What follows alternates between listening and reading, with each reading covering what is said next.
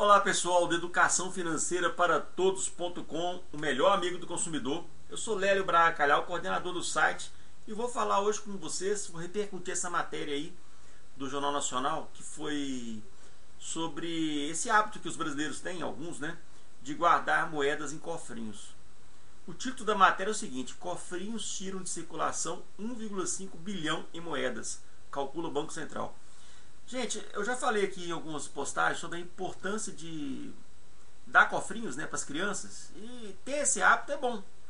Agora o que me chamou a atenção e eu quero colocar vocês para refletir, para quem gosta desse assunto, é o seguinte: essas moedas não podem ficar nesses cofrinhos vários anos, porque tem inflação. E a inflação, se você aproveita a parte boa dela, que é deixar o dinheiro no banco, ela vai render juros para você.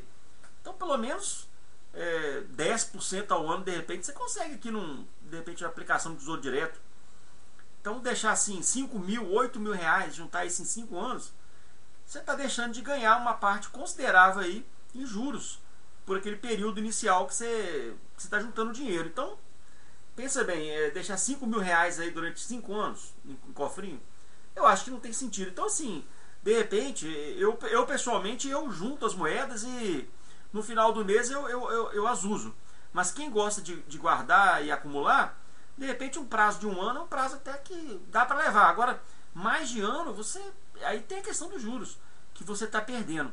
Então é interessante você não, não deixar o dinheiro parado cinco anos. Além de ter esse problema também aí que está gerando para a economia do país.